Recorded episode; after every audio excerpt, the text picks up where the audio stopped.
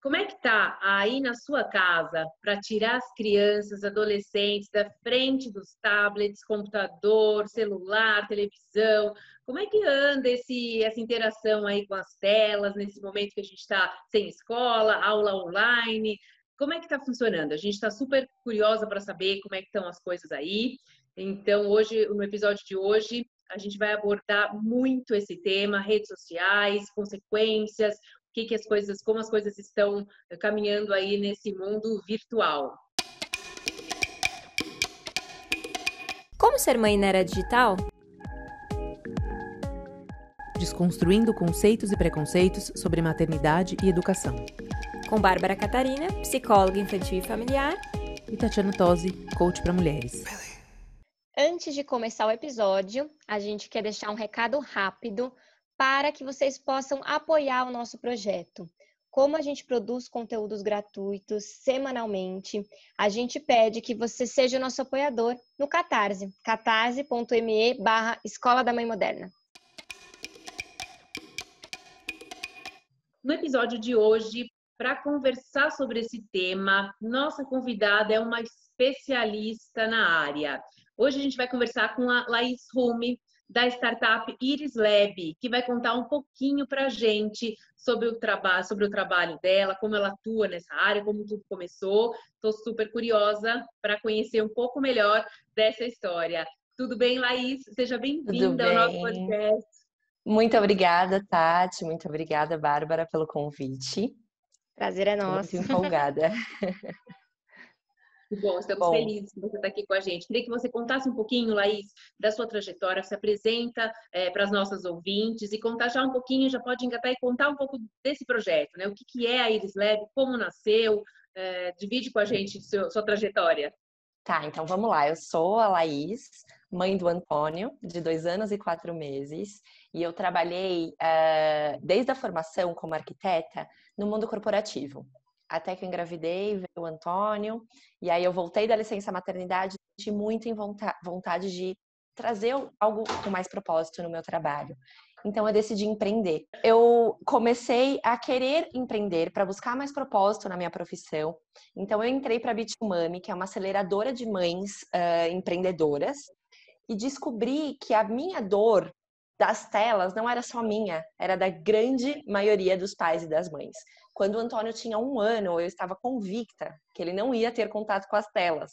Até que eu estava com ele na sala e ele começou a pedir para o meu Google Assistant, o Google Home, para acender a luz da sala. Então ele falava: Google, cachorro, para fazer som de cachorro. E eu falei, gente, eu tô sendo incoerente, eu não posso negar que ele é um nativo digital, né? Que ele uhum. tem a tecnologia no seu contexto. E aí eu comecei a estudar e, e, e, a, e fundei a Iris Lab, que é a startup que faz a relação das crianças com as telas ser bem sucedida, ser consciente. As crianças tenham consciência de como usar e usufruir dessa incrível ferramenta que é a internet e as telas no geral. Ai, que delícia! E vem muito de, de encontro, né, com a Escola da Mãe Moderna. Aqui a gente fala muito sobre como ser mãe na era digital, falando muito uhum. sobre nós que somos imigrantes digitais, falando com esses nativos. E a gente traz muito essas temáticas da geração do século XXI, que é uma geração realmente diferenciada, é uma geração que nasceu conectada, transita pelas telas muito bem, mas tem os seus desafios e os pais precisam saber também como navegar para poder orientar. Muito bacana esse seu projeto, Laís. Acho que tem muito para agregar. E a gente tem muitas perguntas para você hoje. Eu tenho certeza que as, as ouvintes também, né, Tati? Com certeza. É, é, um, é um tema que nos é, que permeia né, a nossa maternidade hoje, não tem nem como aquilo que você falou, você, você percebeu que você estava sendo incoerente quando você queria tentar evitar algo que é inevitável. Né? Então, aquele velho ditado, se você não pode contra o seu inimigo, que não é o caso aqui, né? A tecnologia não é inimiga, a gente não. desconstruiu já, muita gente já desconstrói esse, é, essa, essa, essa temática, né? Que não é realmente, mas assim, se você não pode contra, é melhor você se fazer com que seja um aliado, né? Fazer isso da melhor forma possível. E é por isso que a gente queria, é, justamente, que a gente trouxe você hoje para esse bate-papo, porque eu, eu acompanho todo o seu conteúdo, né, de, nas redes sociais, e é bem isso, assim, tem muitas dicas, tem, muitas, é, tem muitos temas que, que chamam para esse, esse lugar de telas. Aí eu queria entender um pouquinho, primeiro assim, a primeira pergunta, na verdade, eu acho que é, eu talvez seja um pouco redundante, mas eu queria mesmo assim fazer porque eu acho importante a sua visão assim. Hoje, como que você, o que você considera realmente como o seu maior desafio em ser mãe na era digital? Ah, com certeza, Tati. Bom, então, para fechar um pouco a Iris, a gente tem uma plataforma que a gente está em construção que vai ensinar as crianças a terem o senso crítico digital, a usarem do mundo online como uma ferramenta de potência e até uma ferramenta do livre onde a criança é protagonista, não ficar passiva e tal. Em, em paralelo a isso, a gente embasa os pais e as mães com os nossos conteúdos para saberem criar esses nativos digitais. Porque, como a Bárbara mesmo comentou, somos a primeira geração de pais dos nativos digitais, nós somos imigrantes. Então, não é porque nosso filho tem a facilidade de mexer no dispositivo que ele sabe se apropriar e estar seguro no mundo online. Então, respondendo a sua pergunta, a grande maioria dos pais tem essa insegurança e, e a gente não pode negar como eu estava fazendo não é esse o caminho, né? Então, assim, as questões são como é, é como criar o filho para o mundo real, para o mundo físico. Antes de, de, você deixá-lo ir na pracinha, vai você vai junto, você vai falar para não pegar carona, não aceitar doce de estranho. Então, o maior desafio é saber, a geração, ser mediador da relação dos nossos filhos, crianças e adolescentes, com o mundo online. E ser mediador é o que a gente está descobrindo a fazer, porque nós mesmos somos viciados, nós mesmos impactados pelas redes sociais, então você vê o fulano tirando férias toda hora e você fala, nossa, só eu não tiro férias. Tendo a consciência que a gente tem da vida, imagina uma criança. Então nós temos que aprender a ser esse mediador. Além disso, a gente vive no mundo plural, então o conteúdo é hiperestimulante, a exposição pessoal é um agravante, principalmente na adolescência, pode rolar um arrependimento, pode acontecer um cyberbullying, mas a gente tem que olhar que isso é reflexo da sociedade. Assim como a gente precisa cuidar das relações éticas e morais dos nossos filhos no mundo real, no mundo físico, a gente tem que cuidar do mundo online. Então não pode ser tabu. A exposição de nude não pode ser tabu.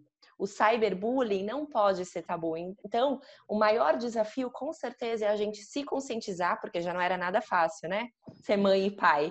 Aí vem a tecnologia e fala: olha, mais uma ferramenta de insegurança para vocês. então, é atribuir mais essa esfera no nosso dia a dia de educação parental certeza. E você acha, e como a gente, quando a gente fala internet, né, a gente tem assim um vasto universo, tem diversas, uh, diversos, tem a parte de games, né, sei lá, tem, tem as redes sociais, tem uma outra, uma outra face também, que é essa questão é, dessa internet oculta aí que se chama, né? Que existe uma rede toda por trás do que a gente como usuário não conhece, enfim, tem, é um universo muito, é um espectro muito grande. Então, uma, uma das coisas que a gente queria conversar com você hoje é abordar sobre redes sociais, né? Saber um pouquinho sua opinião, é, que você falasse um pouco essa questão da influência das redes sociais. A Bárbara depois até pode falar um pouco melhor sobre isso, essa questão dos adolescentes, de como também ela, né, com experiência clínica, vê uh, o que está acontecendo com as crianças, porque assim a Bárbara ela faz uma, uma ponte, né, entre entre os jovens, ela entende as, as angústias dos pais e a angústia dos jovens, né? ela tem esse nesse papel de intermediar um pouco isso, né? Então,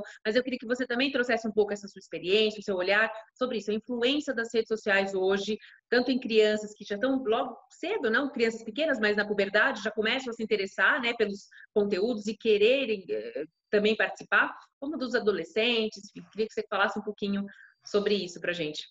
É, eu acho que, inclusive, esse é o segundo maior desafio. Além de nos educarmos como mediadores, a gente tem que entender que nem todo conteúdo dedicado às crianças e adolescentes é educativo. Então, ela pode estar sendo passiva e pode ter impactos emocionais, além de tudo. As mídias, na, na quarentena, no isolamento social, entraram com o pé na porta. Uhum. E graças a Deus que elas existem, porque passou de ser uma ferramenta auxiliar de, de relação social para única e principal. Então, ainda bem que elas existem, mas tem que ser olhado, tem que ser cuidado. Ainda mais no mês de setembro, né, que é um mês de olhar para o suicídio, existe uma correlação, casos extremos, não que as mídias são o único fator para isso, mas elas podem é, incentivar uma autoestima baixa, incentivar comportamentos depressivos com o algoritmo. Eu não quero demonizar as mídias, eu uso todos os dias.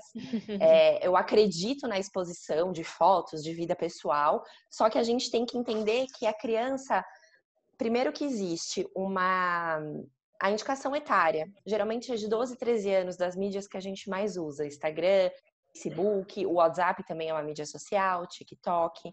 Então existe por um motivo, porque não, não basta o perfil fechado, porque se eu posto uma foto e qualquer pessoa que tem acesso pode tirar um print e se viralizar depois. Então tem esse primeiro cuidado. O segundo, a segunda questão das mídias é a busca por aprovação.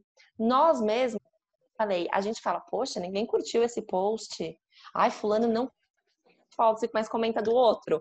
Então, imagina o impacto disso num pré-adolescente ou num adolescente que busca por integrar, por estar sendo aprovado o tempo inteiro. Então, os impactos da mídia, a gente tem que olhar por uma questão emocional, e aí a Bárbara sabe bem disso, né, Bárbara? Mas existem, e, e é cuidar para entender o seu próprio comportamento diante disso e o comportamento que seu filho traz. Depois que ele acessou, ficou lá rolando o feed, ele ficou mais irritado, ele ficou mais ansioso, ele está substituindo as tarefas básicas pelas mídias sociais, é a única forma de relação.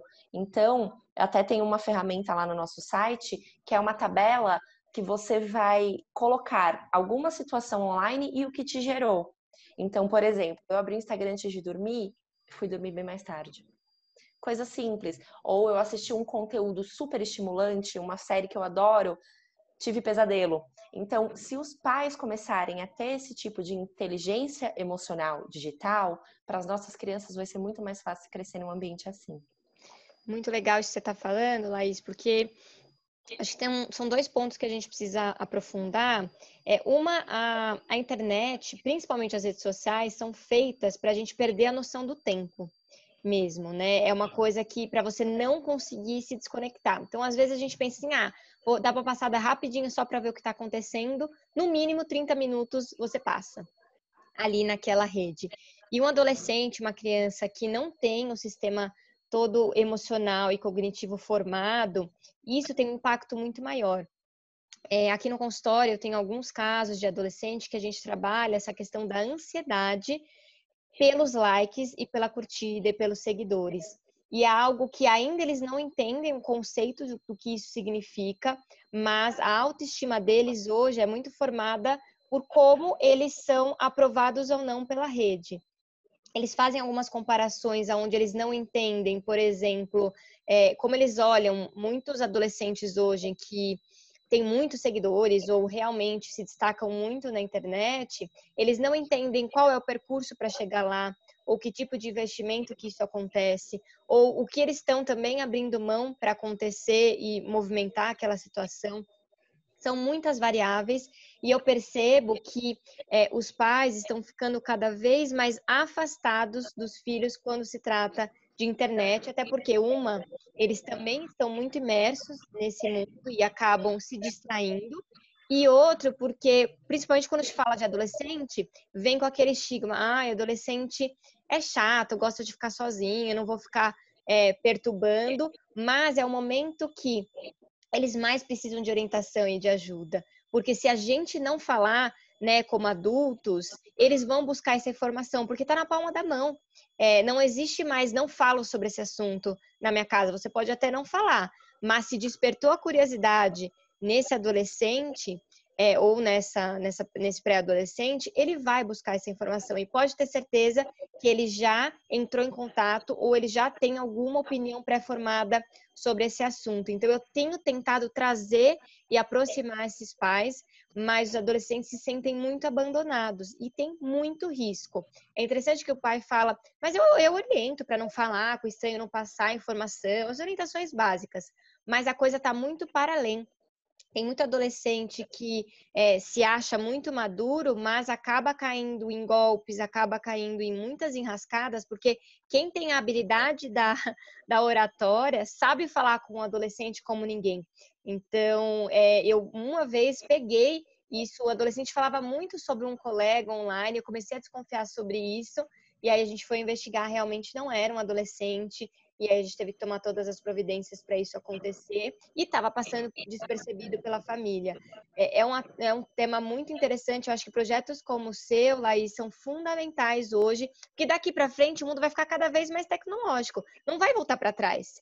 E daqui para frente, da pandemia, você trouxe um ponto importante. A gente sentiu que ainda bem que existe, mas e agora? Como é que a gente vai se relacionar?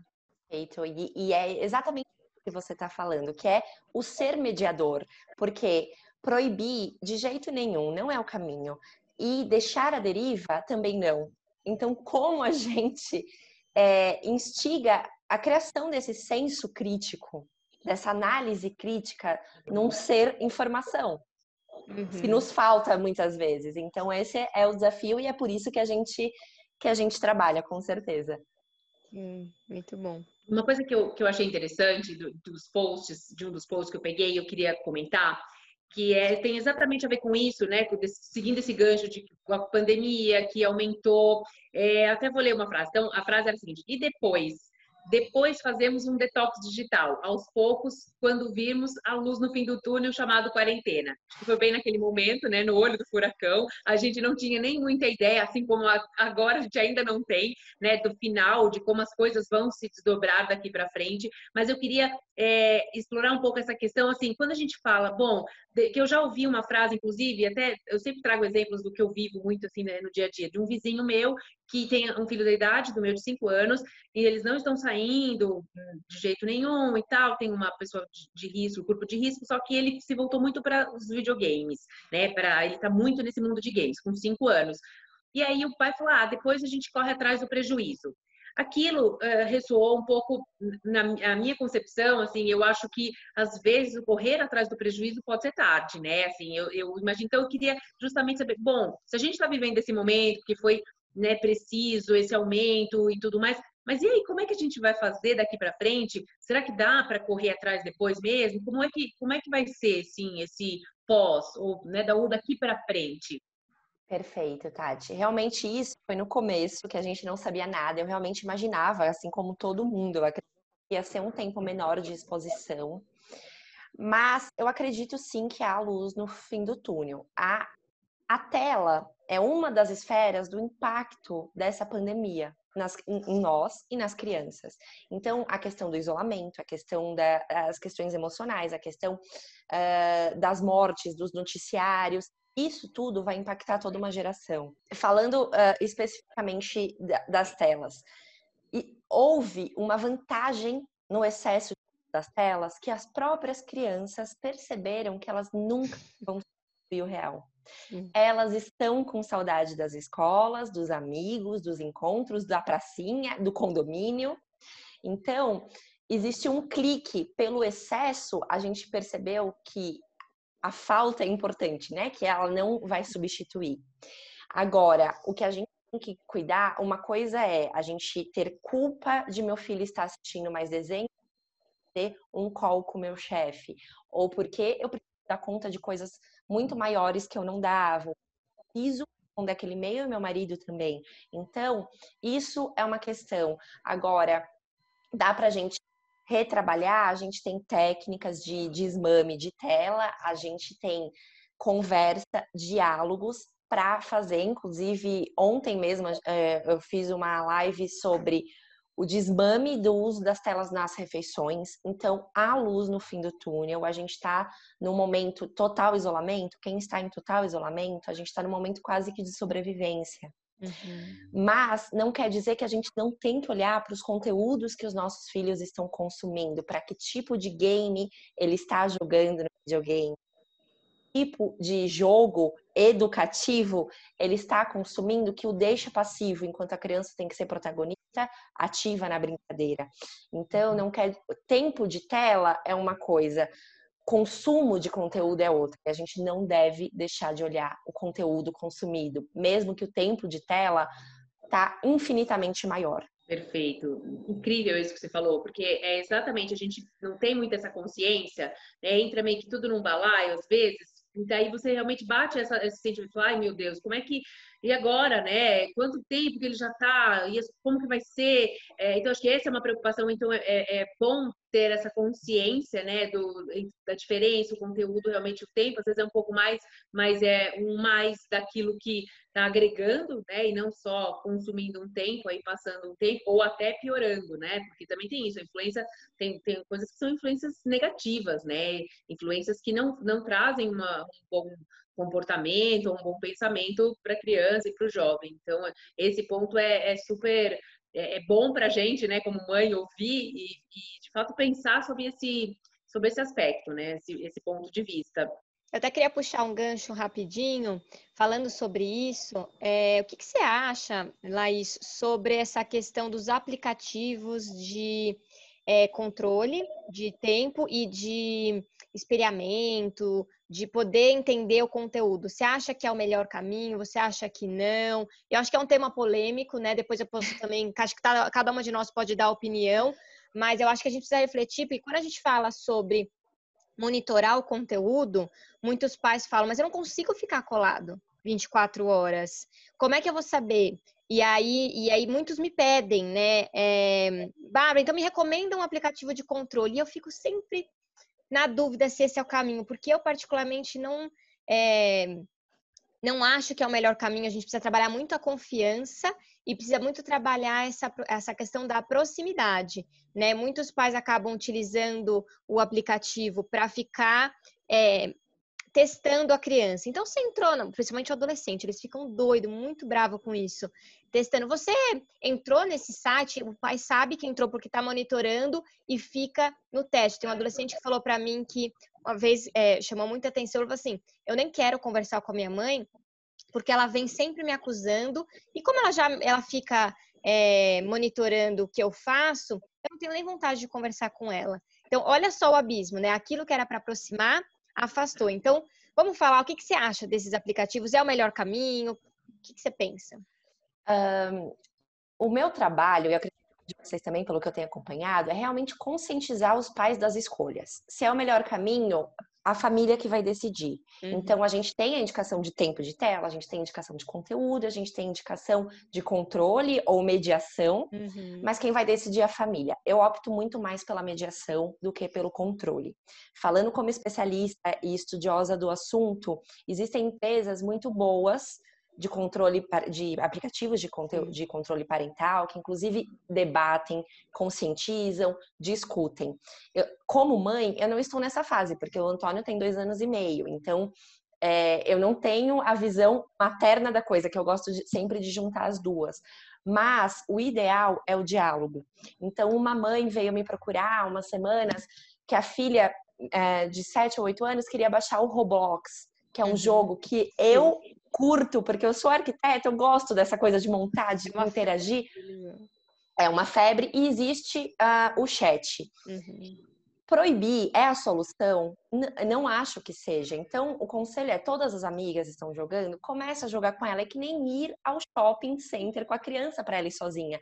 Vai junto, explica, fala: qualquer momento eu vou pegar o seu celular e vou ver o que está fazendo. E, e isso vai ser um entre nós. Eu vou poder entrar no que você me deixar entrar, mas qualquer uh, questão de risco, eu vou exercer a minha autoridade e aí a gente vai conversar sobre isso. Então, uh, os, o, o controle parental, ele funciona para alguma família, mas não é o caminho que eu optaria em primeiro plano uhum. para usar em casa. Mas existem, existem aplicativos que são mais democráticos, que instigam uma conversa, e eu acho que é muito mais por aí do que ficar, que nem você disse, induzindo que você sabe o que a criança está fazendo, mas não está falando, e construir um abismo muito maior. A ideia é geralmente, é, é, idealmente, aproximar, idealmente, saber conversar. Hum.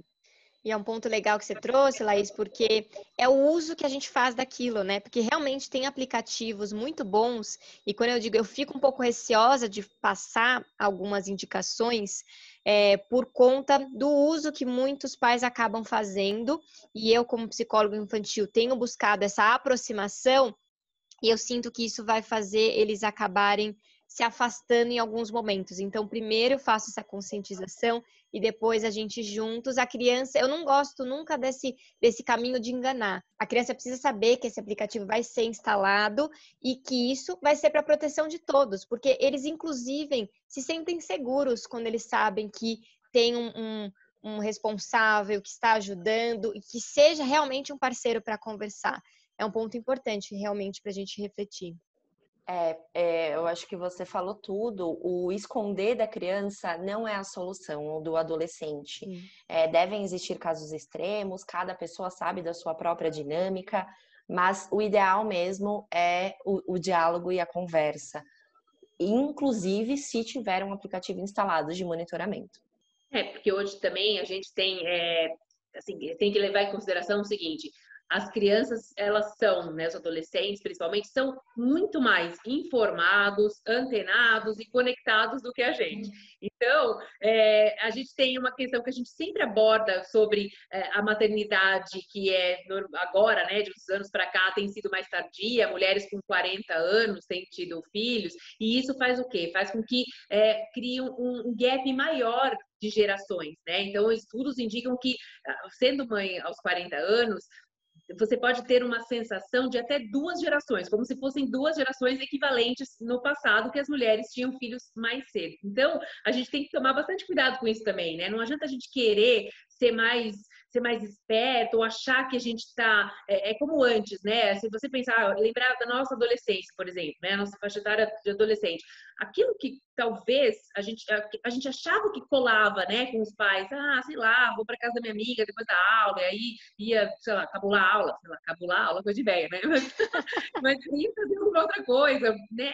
É, é, outro é outro contexto. Então, assim, a gente não adianta a gente querer competir nesse sentido e usar as mesmas ferramentas que, por alguma razão, no passado eram usadas para algum controle, né, ou para segurança dos filhos, querer trazer isso agora para esse momento não vai funcionar, né? Ou a gente de fato muda é, e tira alguns filtros que existiam entre essas, essas relações, porque antes tinham coisas que não não eram faladas, ou tinha né, esse receio, essa coisa do respeito, não, imagina, tem uma diferença, eu sou né, mãe, pai, filho, não dá mais, né? A gente tem que realmente estar todo mundo junto, tem que entender o porquê e explicar essa questão da segurança, da proteção, que acho que isso é a prioridade para todo mundo. Então, ter um diálogo cada vez mais aberto e franco neste sentido facilita mesmo, né? Eu acho que aproxima e fortalece a conexão entre pais e filhos é bem a diferença entre controle e mediação, que eu trago sempre, mas é para entrar na nossa cabeça qual é a diferença disso. É exatamente isso que a gente está pontuando. Ai, que bacana. E para a gente começar a finalizar esse papo, Laís, eu queria que, a, que você trouxesse uma dica sobre exatamente esse assunto. Assim, é, eu acho que a gente abriu um primeiro canal, a gente vai te chamar mais vezes, porque tenho certeza que a gente vai receber uma enxurrada de perguntas, então vamos continuar esse bate-papo. As mães que nos ouvem já sabem essa nossa dinâmica, a gente traz um convidado, aí manda dúvida, depois a gente traz de novo. Mas eu queria que você trouxesse algumas dicas práticas, assim. O que, que você acha sobre essa questão da mediação? Como, como começar? Então, uma mãe que agora, ok, tomei consciência que eu preciso aprender a mediar. Começo por onde? Um, o primeiro de tudo, é claro, seguindo o Iris Label, isso vai te ajudar muito. Mas, assim, o que, que elas podem realmente fazer para começar? Que dica que você daria? É, colocar na mesa, não ser um tabu expor para a criança quais são os nossos medos, as nossas inseguranças, no sentido, eu tenho medo de você colocar uma foto e ela viralizar, então é pontuar criar ferramentas de, de uso de conversa na dinâmica familiar como um todo. Então, se você está preocupado com o limite do uso da tela, ninguém usa a tela na mesa, e é ninguém mesmo, nem a gente. Se você está preocupado em tempo de, de mídia social, você tem que respeitar também. E o primeiro passo é entrar, é quebrar a barreira entre você o conteúdo, a internet e o seu filho. Assiste o desenho com ele quando ele é pequeno. Vê o game que ele tá jogando, mesmo que você ache um porre. Senta do lado dele e pergunta. Olha no celular, filho, que foto é essa que você curtiu? Que legal, seu amigo postou. Então, entre no universo das telas com ele para criar essa barreira. Esse é o primeiro passo, com certeza. Ai, amei, amei. Eu acho que a gente trouxe várias reflexões e eu costumo dizer que o óbvio é mais difícil de ver. Porque se a gente fala, puxa, realmente, né? É, se eu falei uma coisa, eu preciso cumprir. Então, teoricamente é óbvio, mas não é tão fácil assim quanto parece. É uma mudança de hábito, é uma mudança de pensamento, é uma mudança de postura. Então foi muito, muito bacana. Passa para as mães direitinho os seus contatos aqui, Laís, para que elas possam seguir, te acompanhar, mandar também perguntas. Tenho certeza que esse canal agora, Escola da Mãe Moderna e Iris Lab, a gente pode uh, se estreitar essa relação, com certeza. Perfeito. O nosso Insta, que é onde a gente produz mais o conteúdo mais ativamente, é irislab underline e a gente tem o site irislab.com.br. Logo, a gente vai ter a plataforma, que é onde as crianças vão aprender com autonomia, que eu acho super importante, que é essa questão do controle, a desenvolver essa análise, esse senso crítico digital, inteligência emocional, tudo isso. Ai, que legal. Quando tiver no ar, então você volta até para explicar para a gente, ó, já está no ar, como é que faz, e aí todo mundo aqui já acompanha junto, você traz aqui para a gente, para a gente mostrar para as mães, combinado? Perfeito, meninas. Foi um incrível o papo, adorei. E, e vamos juntas conscientizar, nos conscientizar como pais e mães.